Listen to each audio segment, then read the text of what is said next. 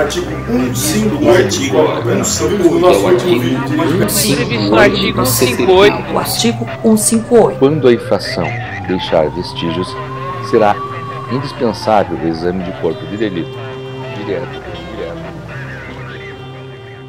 Bem-vindo, ouvintes! Esse é o artigo 158 Podcast dedicado à perícia criminal e às ciências forenses. O artigo 158 Podcast é produzido e conduzido por mim e pelo meu amigo Barreta. Opa, fala aí Luiz, beleza? Sejam todos bem-vindos aí. Caso você queira mais informações sobre o projeto, sobre a gente e acesso a todos os nossos episódios, basta acessar artigo158.wordpress.com e também assinar o nosso feed no seu agregador de podcast favorito. Chegamos no nosso segundo episódio da temporada. A gente quer agradecer a todos os amigos que entraram em contato pelas nossas redes pessoais e participaram com opiniões, elogios e alguns carinhosos puxões de orelha. Nesse segundo episódio, a gente traz um trabalho riquíssimo sobre a revelação de impressões digitais latentes em estojos de munição deflagrada, artigo publicado no Forensic Science International. A gente vai trazer também a aplicação em caso real das técnicas descritas no estudo, publicada numa Technical Note do Journal of Forensic Science. Sempre lembrando que os estudos que deram origem ao episódio vão ter suas publicações listadas na descrição do episódio.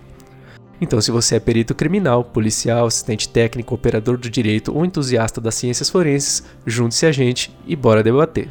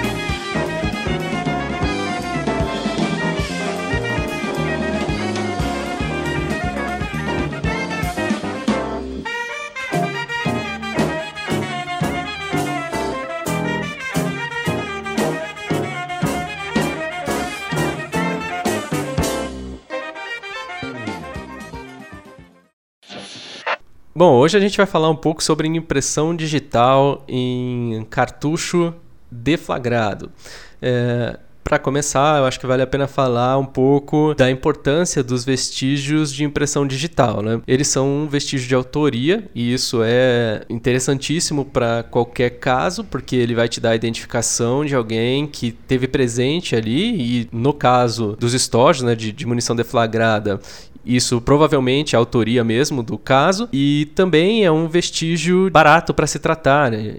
Além disso, a gente tem um banco de dados extenso e um indexador automático para busca. Então, o vestígio de impressão digital ele se torna de extremo valor em qualquer local de crime. Acho que vale ressaltar aqui, né, Luiz, que geralmente os vestígios mais comuns de se associar com autoria são ou impressões dígito papilares ou DNA. Pode ter um outro caso que alguma outra marca também seja utilizada para isso, mas em geral a, a grande maioria dos vestígios são ou impressão digital ou DNA. E sem dúvida nenhuma, desses dois, a impressão digital apresenta um custo bastante abaixo do que o DNA, porque o DNA ele precisa de equipamento caro, kit caro que você tem que comprar para poder processar a amostra e tudo mais, né? Treinamentos extensivos profissionais envolvidos. E vale a pena também falar que a gente no Brasil tem uma peculiaridade em relação a vários outros países, que é a população quase que completamente planilhada. Isso não é tão comum em outros lugares quanto é aqui.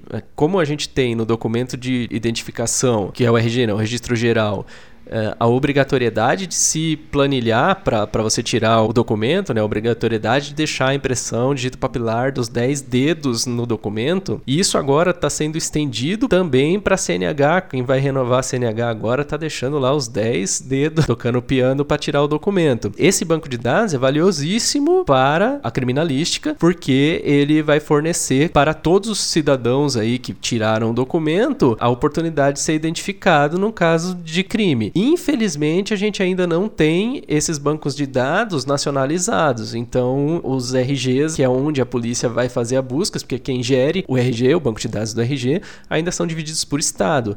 Mas o fato de termos a população quase que completamente planilhada dá um valor extremado às impressões digitais, porque elas são basicamente um carimbo pessoal de cada uh, brasileiro documentado aí. Né? Até porque acho que tem uma tendência cada vez maior de unificar esses bancos de dados de, do, dos diversos estados, né? Então, uma vez que você tiver unificado isso aí, você tem a população do país inteiro planilhada para poder proceder busca, né? Isso, isso. É, eu, não, eu não entendi como é que quando eles fizeram o, o SUSP o, com o ministro Raul Jungmann, eu não entendi por que, que o SUSP não unificou. Tipo, para mim era a, a, uma das, das primeiras das primeiras é, providências a se fazer. Mas acho que a tendência é unificar em algum momento, até porque acaba sendo útil para todos os estados da federação. Né? Então, é, não, não vejo por que ter objeções quanto a isso. Apesar de o, os vestígios de impressão digital serem de extrema valia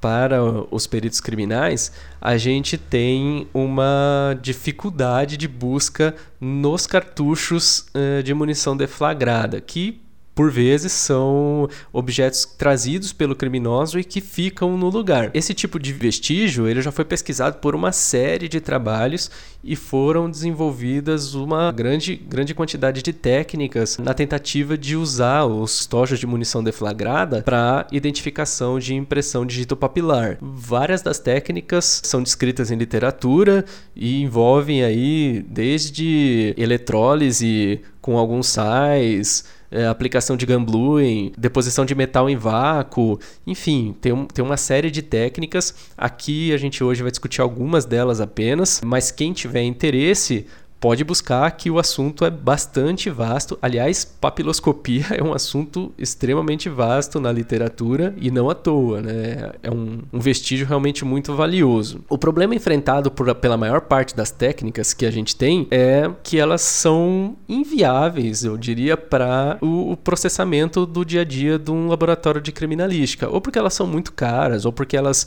dependem de equipamentos complexos e também caros, ou porque a amostra depende depende de tratamento e muita gente especializada, ou porque elas são extremamente custosas em tempo de análise, e aí, dado o número de, de, de amostras, você acaba perdendo a viabilidade de uso. Então, apesar de várias técnicas serem desenvolvidas e várias descrições na literatura, o problema para várias delas também vai aparecer na hora da aplicação em mundo real, que deixa elas inviáveis. Bom, o estudo que a gente trouxe para discussão aqui ele faz uma comparação de diversos métodos, né, na tentativa de revelar impressões digitais em estojos que sejam oriundos de disparo de arma de fogo, né. E aí ele faz uma comparação entre esses diversos métodos que ele seleciona aí para testar e ele faz uma seleção que, em princípio, seriam métodos mais é, fáceis de operacionalizar para a realidade das polícias e institutos de criminalística nacionais. É, métodos que, por uma questão de custo e por uma questão também de simplicidade de manuseio, poderiam vir a ser utilizados nas polícias e institutos de criminalísticas nacionais. As técnicas que ele comparou no estudo são sete e são aplicação de cianacrilato seguido da utilização de pó de digital, aplicação de cianacrilato seguido da utilização de pó magnético de digital, aplicação de cianoacrilato seguido da aplicação de gambluing, cianoacrilato seguido de coloração com basic yellow, apenas utilização de gambluing e peróxido de hidrogênio acidificado. Aí cabem algumas, alguns comentários. Basic Yellow é um corante para cianoacrilato que é fluorescente. Então ele consegue, com a utilização de é, luz UV, fazer com que fluoresça, facilitando a visualização. Gambluing é um processo para proteção de metais em que você coloca uma fina camada de magnetita sobre a superfície do metal para evitar corrosão. O que é interessante nesse método? A fina camada de óxido metálico ela é muito escura Então ele usa o gun bluing para aumentar o contraste entre as áreas atacadas e não atacadas pela solução. E o peróxido de hidrogênio acidificado, ele usa tanto uma solução laboratorial de peróxido de hidrogênio com ácido acético glacial, e ele também faz uma solução caseira disso, que é com água oxigenada caseira e vinagre caseiro, para tentar desenvolver um método mais barato e aplicável a qualquer eh, equipe ainda que desprovida de maior infraestrutura. O experimento que ele que ele fez é bastante bastante elaborado e o experimental está muito bem descrito no artigo.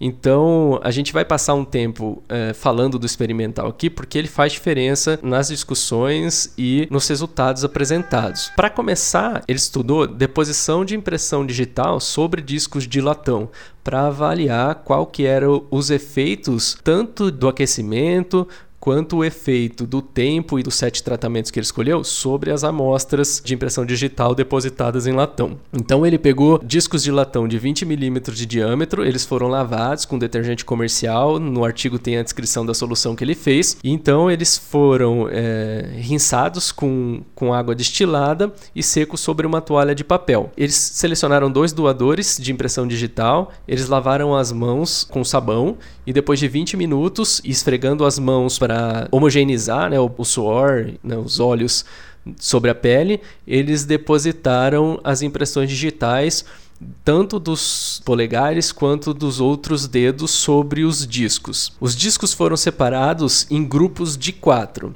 e cada disco foi exposto a temperaturas diferentes.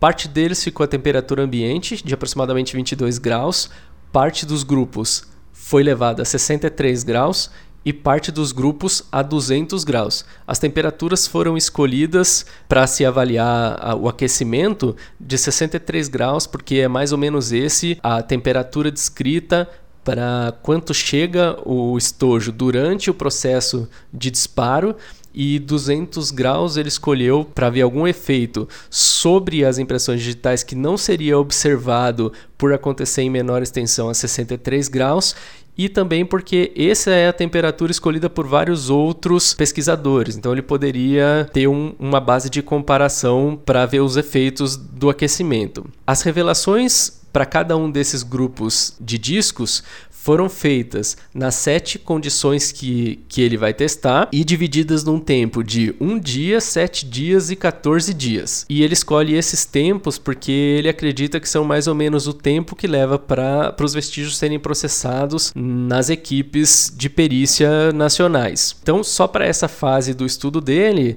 ele teve um total de 252 amostras que é um número já bastante impressionante só para avaliar as técnicas sob tempos diferentes e temperaturas diferentes. A avaliação das impressões digitais foi feita pela escala de Bendey, que ele descreve e comenta que é de outros trabalhos também usadas, e ela varia de 0 a 4, sendo o nível 0 um que não tem detalhe nenhum, o nível 1 um, as impressões vão mostrar menos de um terço de clareza nos detalhes.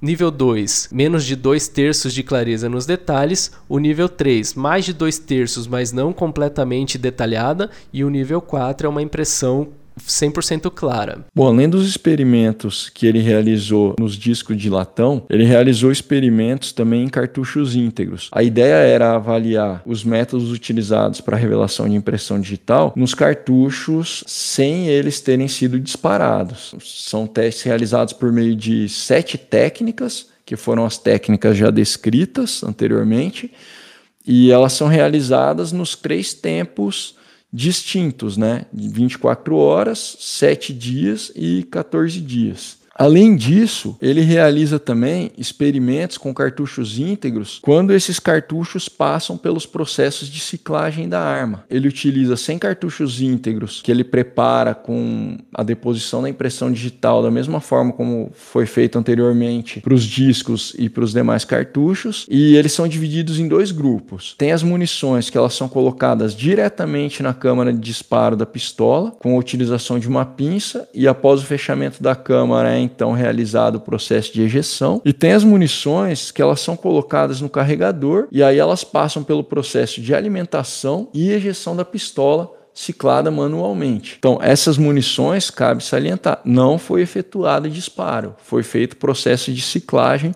com as munições íntegras, justamente com o objetivo de avaliar qual degradação seria causada somente pelo processo mecânico de ciclagem da arma. Então, depois de avaliar o efeito do aquecimento que ele fez nos discos e o efeito de ciclagem né, mecânica da arma, ele parte para estudar de fato os estojos de munição deflagrada.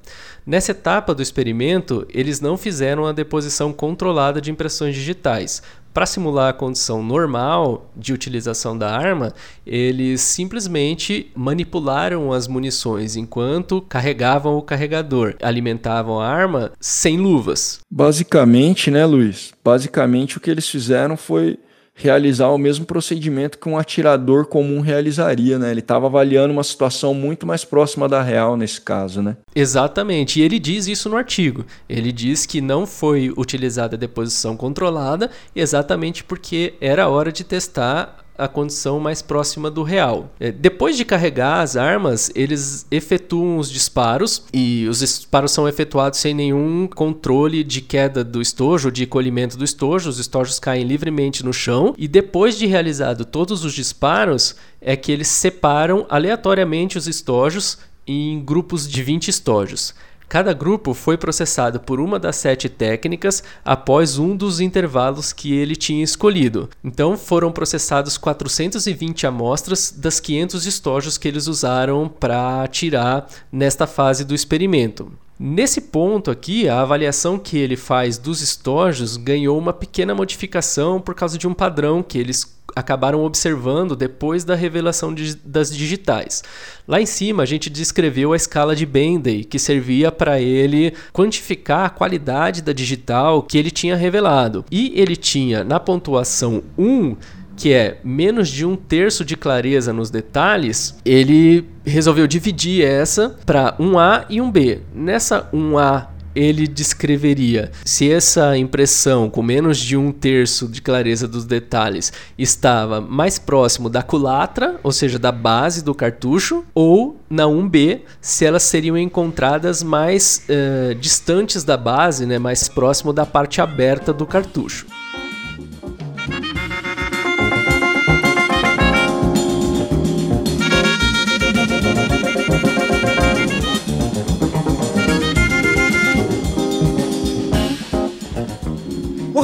Remeleixo, remeleixo, remeleixo, remeleixo, remeleixo, remeleixo, vai.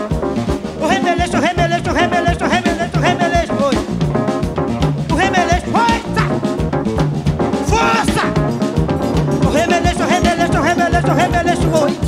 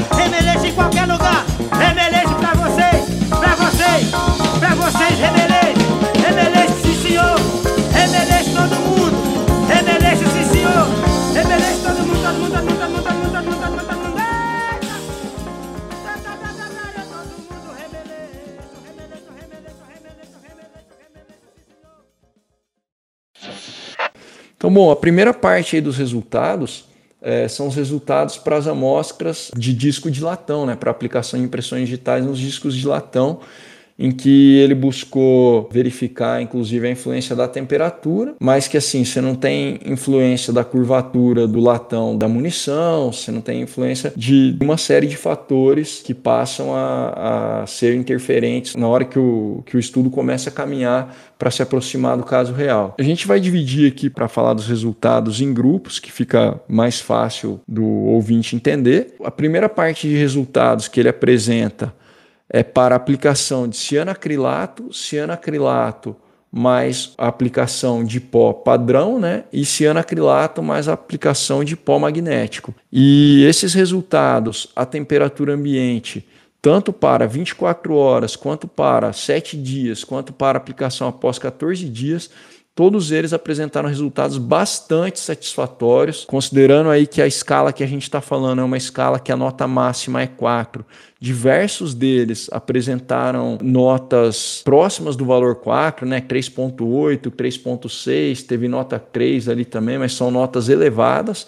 Então você vê que realmente a qualidade das impressões digitais reveladas foram boas qualidades, aí, né? boas impressões digitais. O segundo grupo que a gente vai falar, que é o cianacrilato com Gamblu e cianacrilato com Basic Yellow, eles também atingiram notas elevadas, né? atingiram aí uma média na casa aí de 3.4, então você vê que teve uma nota bastante elevada. Né? A aplicação somente do Gamblu, mas sem cianacrilato, ela já atinge uma pontuação um pouco menor, aonde a gente tem uma média de 2.2. Então você vê que sem a aplicação do cianacrilato, somente aplicando o Gamblu, o método ele apresenta aí valores de qualidade da impressão digital já significativamente menores. E aí, para soluções de peróxido acidificadas, realmente aí o método ele é bastante sofrível. Você verifica aqui no estudo que as notas são bem baixas, assim, é, sendo próximas de 1 ou até próximas de zero. Então, é, realmente são métodos que acabaram se mostrando insatisfatórios na primeira avaliação que ele realiza aí dos discos de latão.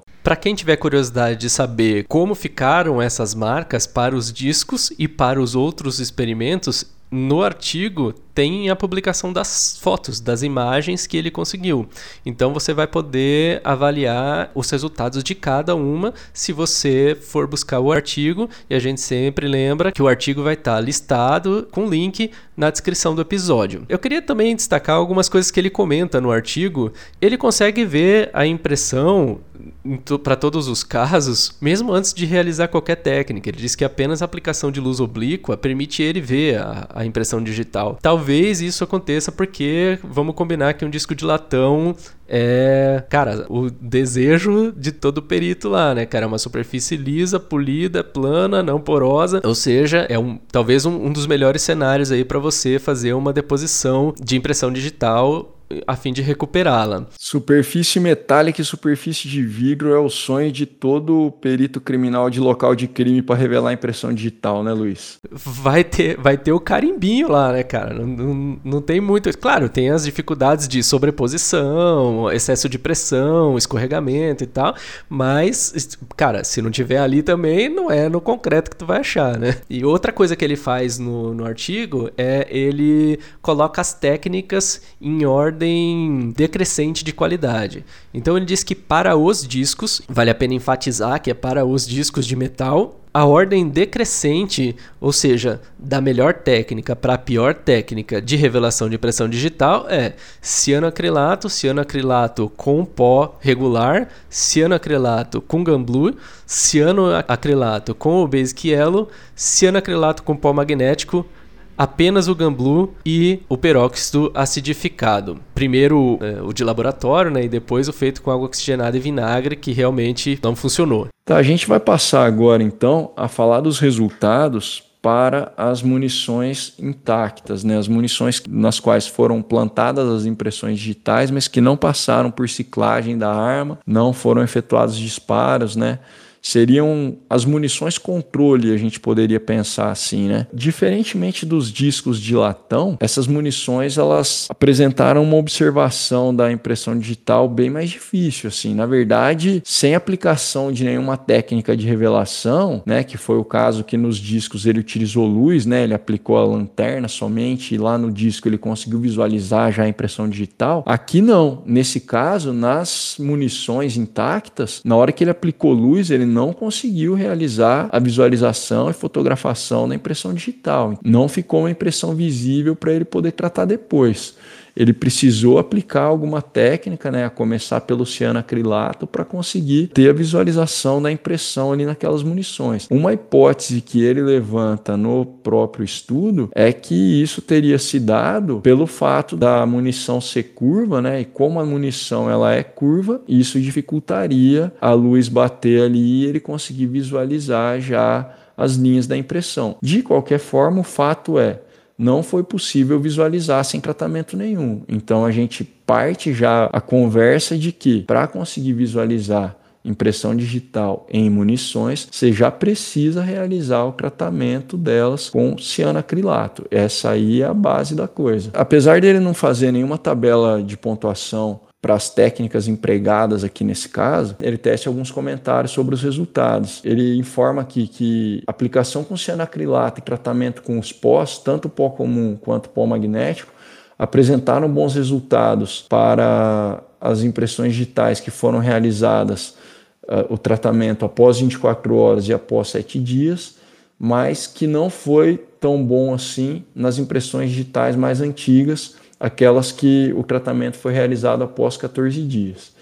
E todas as outras técnicas que ele aplicou, elas é, apresentaram bons resultados para os três tempos, né, 24 horas, 7 dias e 14 dias, incluindo as técnicas em que ele aplica peróxido acidificado, que não apresentaram bons resultados nos discos de latão, mas no caso das munições que não sofreram disparo e não, e, né, as munições intactas, elas apresentaram bons resultados também. Bom, os próximos resultados que ele apresenta no estudo dizem respeito às munições que foram cicladas na arma, mas que não foram deflagradas, então ele não realizou disparos. E ele relata esses resultados que foi justamente buscando avaliar a interferência, digamos assim, do, do dano mecânico causado pelo processo de ciclagem da arma, né? E aí nesses casos ele só avaliou a aplicação das técnicas de cianacrilato mais gun blue e mais basic yellow, né? Que foi justamente as técnicas em que ele conseguiu verificar buscar melhores resultados a partir dos estudos que ele tinha realizado anteriormente. Vale lembrar que ele sugere que você fotografe as munições em cada etapa do processo, para que se algum detalhe foi perdido durante a aplicação de um processo, que você tem deposição de plástico, você tem é, a corrosão, enfim, é, você não perca esse detalhe porque você registrou ele na foto anterior. Então, apesar dele ter feito cianoacrilato seguido da aplicação de Gamblu, seguido de aplicação de Basic Yellow, você também consegue ter uma espécie de três etapas diferentes, né? Ele demonstra as três etapas, o resultado das três etapas diferentes ali uh, nas fotos no artigo. Ô Luiz, sempre lembrando que isso aí é um princípio básico, né, para processamento não só de impressão digital, mas aqui a gente está falando de impressão digital, que é a gente começa da técnica menos destrutiva e vai avançando para as técnicas mais destrutivas. E em cada etapa sempre existe o risco de haver perda daquele, daquilo, daquele resultado anterior que você tinha conseguido.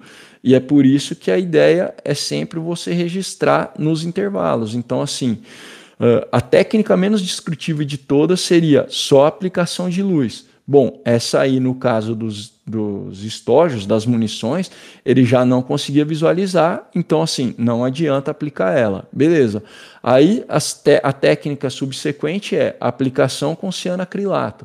Aplicou o cianacrilato, realiza o registro da impressão digital que você conseguiu coletar ali só com cianacrilato. Aí, em seguida, você vem e aplica o GAN Blue. Realizou a aplicação do Gamblu, realiza o registro após a aplicação do Gamblu. E aí, na sequência, vem e aplica o Basic Yellow. Realizou a aplicação do Basic Yellow, aí você faz o registro. E é justamente nessa que muitas vezes você consegue realizar uma construção, inclusive, da impressão digital através das mais diversas técnicas e aumenta a chance de positivar o caso, né?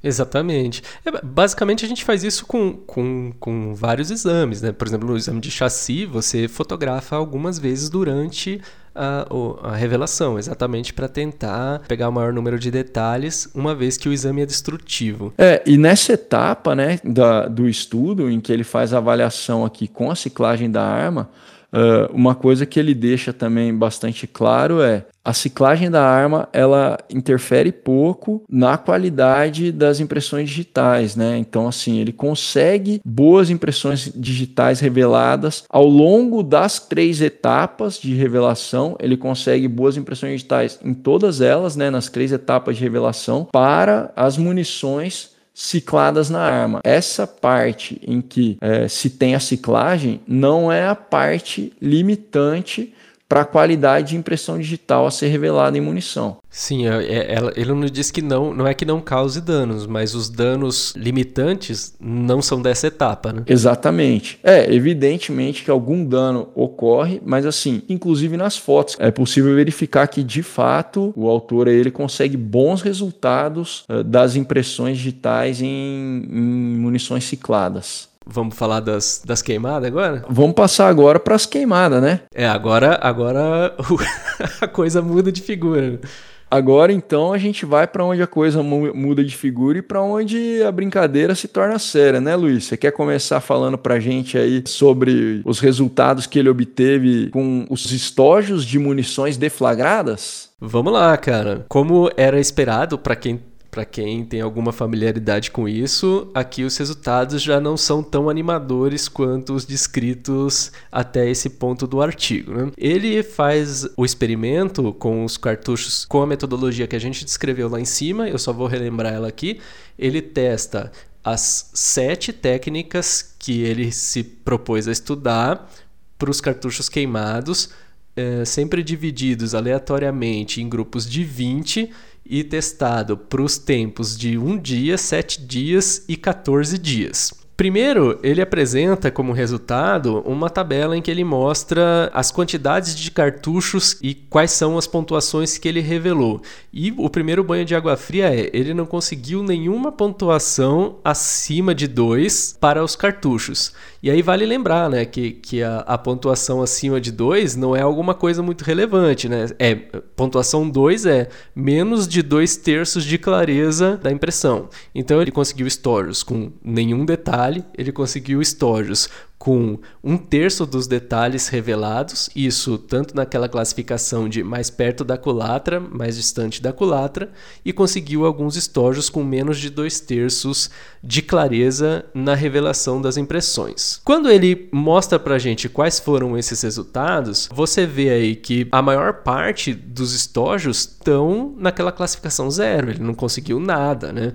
Para cianacrilato e e, e, os pós aqui, você vê que a média aí dos 20 cartuchos do grupo, né, 18 cartuchos, entre 18 e 19 cartuchos, né, 17 e 19 cartuchos, ele não consegue nada para os três intervalos de tempo. Já com o Gamblu, após o cianoacrilato, a situação melhora um pouquinho, ele começa a observar mais cartuchos naquela pontuação de um, menos de um terço das, das minúcias ali reveladas, né? menos de um terço na clareza das minúcias, e ele não divide na apresentação de resultados se está acima ou abaixo da metade do cartucho, né? mas o cianoacrilato com o Gamblu melhora um pouco essa situação, assim como o cianoacrilato seguido de Basic. Para o Gamblu, para aplicação de somente o Gamblu, ele tem resultados uh, não tão bons quanto para a aplicação do Gamblu combinado com cianoacrilato e o peróxido acidificado se mostrou tão ruim quanto a gente esperava que se mostrasse, porque ele já não funcionou lá nos discos, apesar de na, nas munições ele ter mostrado alguma eficácia e é fato que depois de deflagrada a munição, essa técnica perde bastante da eficácia dela. Ô Luiz, uma coisa que fica claro por meio desses resultados que ele apresenta aí, né? Se a gente for parar para raciocinar em cima, é uma, realmente o cara tem que utilizar aí a técnica de cianacrilato com gamblu seguido do Basic Yellow justamente para conseguir é, uma maior quantidade de resultados com uma qualidade mínima. Essa qualidade ela já não é grande coisa, mas é uma qualidade mínima. E assim, fica evidente também o quanto esse tipo de coisa você tem que jogar para ganhar na estatística, que é do tipo assim, cara, quanto mais estojo deflagrado, maior a tua chance de conseguir pegar alguma coisa.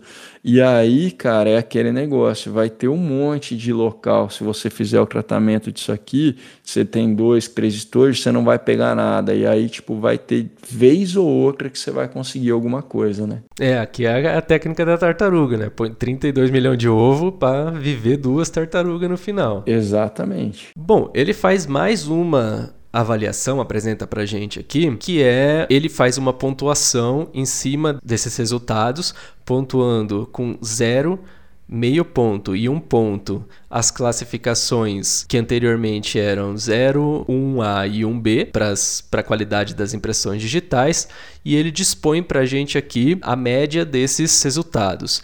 E a média é bem desanimadora, né? Na verdade, elas são sempre muito baixas, indicando que ele conseguiu muito mais resultados próximos do zero, em que ele não vê absolutamente nenhuma minúcia, do que resultados próximos do 1, um, que seriam um terço das minúcias bem resolvidas ali, né? Então ele mostra que a técnica realmente não é algo simples de conseguir resultados, né? É, apesar dela funcionar e ser um estudo que mostra aí pra gente a possibilidade de se usar dessas técnicas que são de aplicação fácil e viáveis para o uso nas equipes de perícia brasileira, a eficiência da técnica acaba não sendo 100% e aí a gente, pelos resultados anteriores, vê que a eficiência não é da técnica, né? É realmente o vestígio não está presente.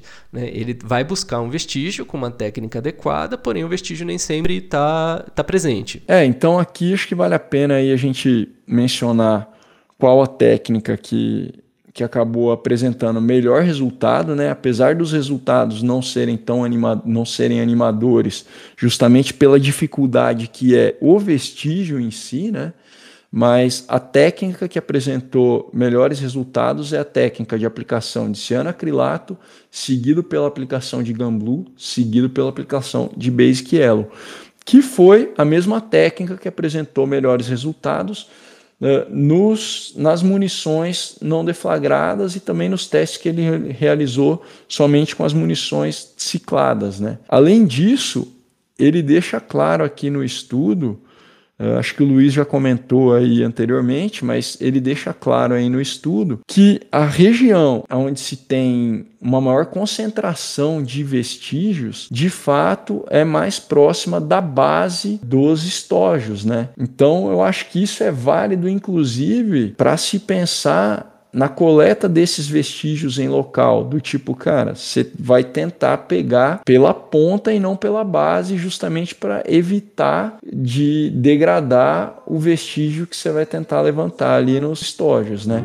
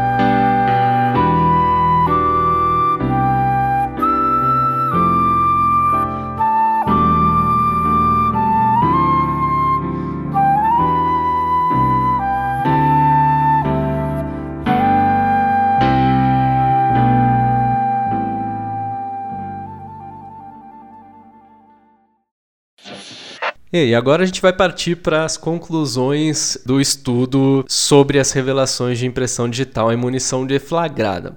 A primeira conclusão apontada pelo autor é que, isoladamente, os processos mecânicos envolvidos no carregamento, na alimentação e na ejeção da pistola não afetam significativamente as impressões. Ele observa alguns danos, mas a grande parte dos danos sofridos não vem dos processos mecânicos de funcionamento da arma. Ele também mostra que, isoladamente, o calor produzido pela deflagração da munição não é o responsável pelo dano causado nas digitais, uma vez que ele aquece os discos lá no primeiro experimento com os discos e, mesmo após o aquecimento a 200 graus, ele ainda observa as impressões digitais depositadas, tanto com a utilização das técnicas de revelação e, por vezes, até sem elas. No entanto, da operação da pistola em condições normais, onde ele realmente dispara munição, né, ele deflagra a munição dentro da câmara da pistola, aí aparece um problema. As impressões digitais sofrem danos bastante significativos,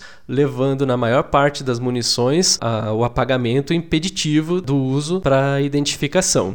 E aí ele levanta algumas hipóteses para esse apagamento. A primeira das hipóteses é que a passagem dos gases gerados na propulsão, né, pela deflagração da munição, ao passar entre a parede da câmara e a parede do estojo, ela vai lixiviar os componentes das impressões digitais ali depositadas. A segunda hipótese levantada é que a expansão do estojo durante a deflagração vai fazer com que a pressão entre a parede do estojo e a parede da câmara aumente. Então, quando você faz a ejeção dessa, desse estojo da câmara de, de deflagração, o atrito é mais significativo entre a parede do, do, estojo e a parede da câmera de explosão ali da arma. E a terceira hipótese que ele levanta é a de que os subprodutos da queima do primer e do propelente da munição podem encobrir as impressões digitais, que é um processo que não havia, apenas da ciclagem da arma,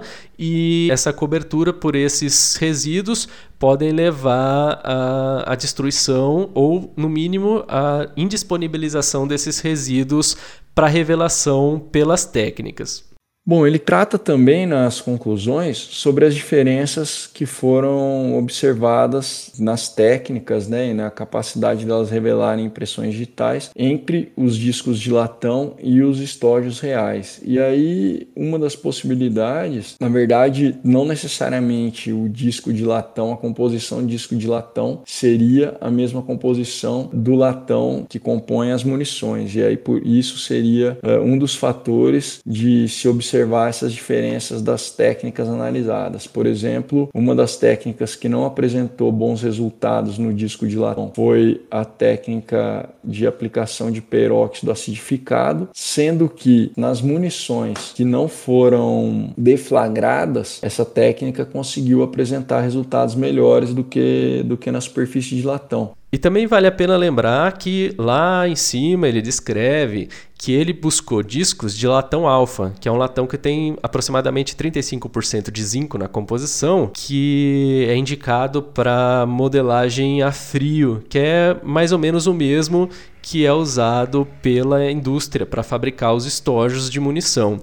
Porém, é, como esse é um, um, fenômeno de superfície, ele diz que pode ser que as superfícies do disco de latão e as superfícies do disco de munição não tenham exatamente o mesmo tratamento, as mesmas características. E por isso pode ter sido a observação da diferença na revelação aí que ele apresentou. Por fim, né, ele diz que a melhor técnica para revelação dos cartuchos queimados aí, né, de munição deflagrada é a aplicação de cianoacrilato, seguido da aplicação de gun blue, seguido da aplicação de basic yellow, que é exatamente o que vai proteger o, os vestígios de impressão digital, fazendo com que você aumente o contraste, atacando as áreas e escurecendo as áreas não protegidas, né, as áreas não tocadas pelo, pelo doador, e seguido de Basic Yellow, que vai é, adicionar fluorescência onde tem o cianoacrilato, então você vai conseguir um contraste entre escuro e luz é, bastante rico. E última conclusão que ele, que ele relata é uh, a área mais rica em detalhe é realmente o terço posterior da munição, é, mais próximo à culatra.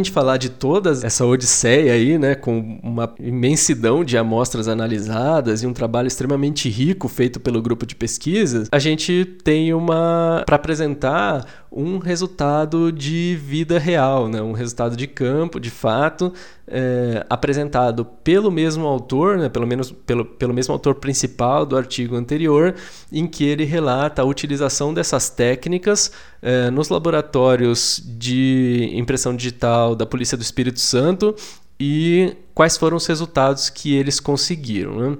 Ele faz um breve relato sobre o, o, tipo de material que ele recebeu. Né?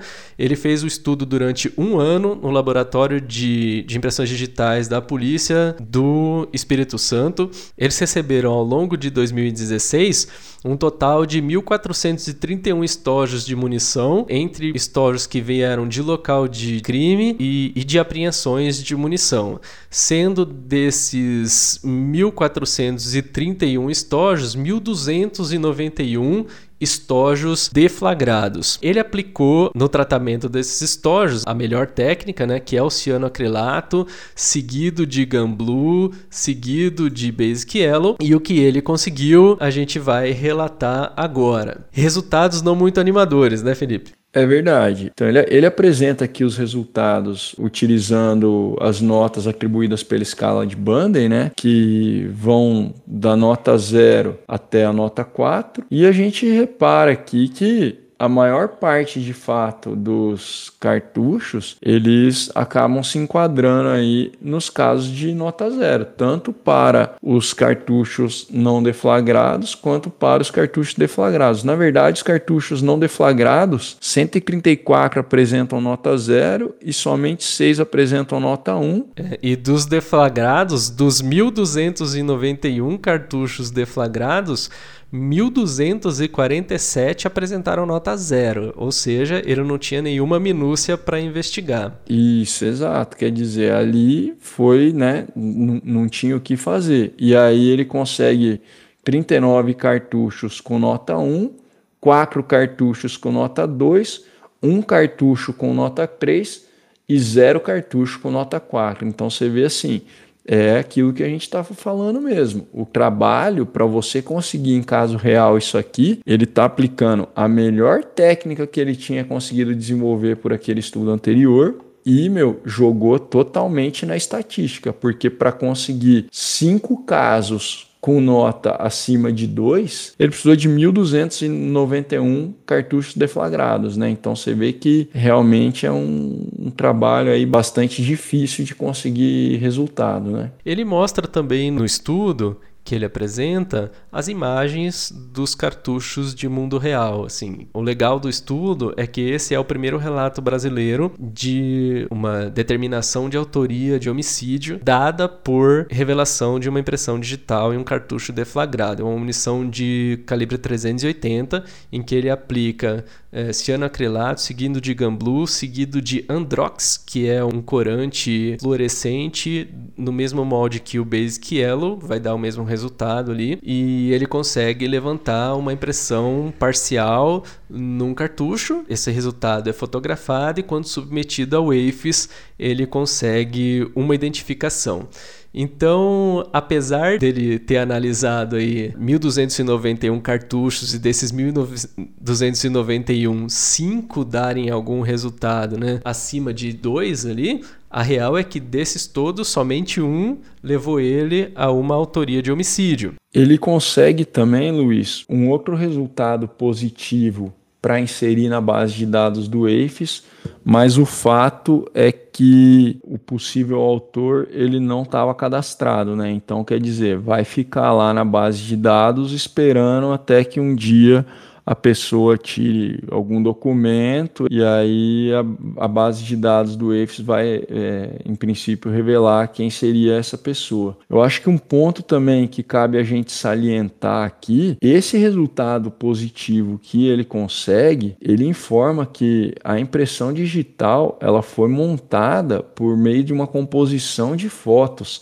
E a composição são 36 fotos e para essas 36 fotos, ele foi rodando esse cartucho uh, em ângulos de 10 graus, né? Então aí você tem 360 graus, que é a circunferência toda da base do cartucho, aí ele vai rodando em ângulos de 10 graus e com 36 fotos ele monta a impressão digital toda que ele utilizou para conseguir positivar na busca automatizada. Então você vê que meu, é um trabalho bastante árduo para conseguir o resultado, né, cara? Não é fácil. Não, é, inclusive ele comenta no começo que porque ele apresenta fotos muito legais dos resultados durante todo o artigo, né?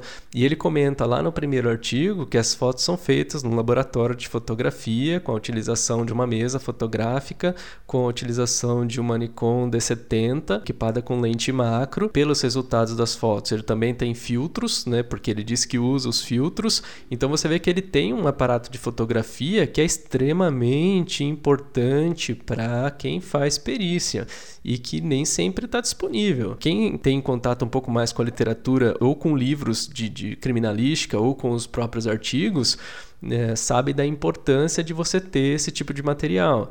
É, uma mesa que, que te permite regular a altura dos teus objetos a serem fotografados, regular a altura das escalas dos objetos a serem fotografados, ela te permite angulações de luz diferente, ela te permite o disparo da câmera sem o contato com ela para minimizar tremor. Então é um equipamento que não é caro, né? ele não é extremamente complexo, mas ele traz resultados significativos. Essa da munição, do estojo que ele mostra, eu tenho certeza que além disso ele tinha um motor de passo, né? Ele deve ter colocado no motor de passo, onde ele, ela ia girando 10 graus e ele pôde fazer as imagens, né? E para montar as imagens, ele diz no artigo, ele usou o Photoshop, ele deve ter usado o merge do Photoshop e ainda fez alguns tratamentos de contraste, exposição, para que ele obtivesse os melhores resultados de contraste das minúcias. Então você vê que o trabalho de fotografia em cima dos vestígios é bastante grande, não se limitando à mera é, fixação do vestígio ali. Né? Eles são tratados de maneira adequada após a coleta. De maneira geral, o que a gente consegue ver é que, apesar de a possibilidade real disso e os crimes envolvendo armas de fogo serem graves, e então o resultado é significativo quando você consegue, é necessário uma certa preparação das equipes, tanto com a capacitação dos profissionais, quanto em equipamentos básicos, como uma mesa de fotografia, como ter uma câmera de cianoacrilato, ter os reagentes, gun ter um, o, o cianoacrilato em si, ter um corante que seja o, o Basic Yellow ou algum outro corante fluorescente, enfim. Esse tipo de infraestrutura é necessário e a capacitação dos profissionais para o, o serviço de perícia, de fato, é também necessário. Né? Outro ponto de relevância é talvez seria a preparação das equipes de perícia para os tratamentos iniciais, que seja pelo menos a aplicação de cianoacrilato, porque você protegeria o vestígio. Né? Se é, já é difícil a embalagem e a preservação da superfície dos objetos para envio para um tratamento ou coisa do tipo, imagine um, um objeto do tamanho e com a forma de um estojo. Então seria muito adequado que se fizesse esse tratamento o mais rápido possível e com o menor número de operações possíveis entre a coleta e o tratamento. Isso serve desde quais são os equipamentos disponíveis para coleta desse tipo de material, até o quando que você vai tratar ele, né? Quando que você vai tratar e quais são o número de etapas em que ele vai ter que passar, né? Entre transporte acondicionamento até o tratamento. Bom, e para encerrar o nosso papo, a gente vai parabenizar os pesquisadores envolvidos em ambos os trabalhos pelo trabalho de, de extrema qualidade e extrema relevância feito do primeiro estudo, que, são, que é o desenvolvimento das técnicas, é um estudo publicado no Forensic Science International de título Comparison of Practical Techniques to Develop Latent Fingerprints on Fired and Unfired Cartridge Cases. Ele é capitaneado pelo pesquisador Carlos Girelli, que é um perito da Polícia Federal do Espírito Santo, e também pelos pesquisadores Bernardo Lobo, Alfredo Cunha, Jair Freitas e Francisco Emerich. O trabalho foi publicado em 2015. Já o segundo artigo, que é a publicação de um report case, foi publicado no Journal of Forensic Science, tem o título Identification of a Suspecting Murder Case Through the Recovery of Fingerprint from a Fired Cartridge Case. Tem como autores o mesmo Carlos Girelli, do artigo anterior, também um pesquisador chamado Breno Segato, que é da Universidade Federal do Espírito Santo, se eu não me engano. Para essa galera aí que participou e publicou artigo de relevância em revista de impacto, a gente aqui dá os nossos parabéns, o trabalho é excelente, é extremamente bem feito, extremamente bem relatado e saber que foi feito por brasileiros aí é motivo de orgulho. É, acho que é isso aí, né? Parabéns aí que trabalho trabalho de excelência realizado aí é, para chegar nesse resultado, né? E é muito bacana ver aqui no Brasil pesquisa sendo conduzida e tendo um sucesso e um impacto tão bom desse jeito, né?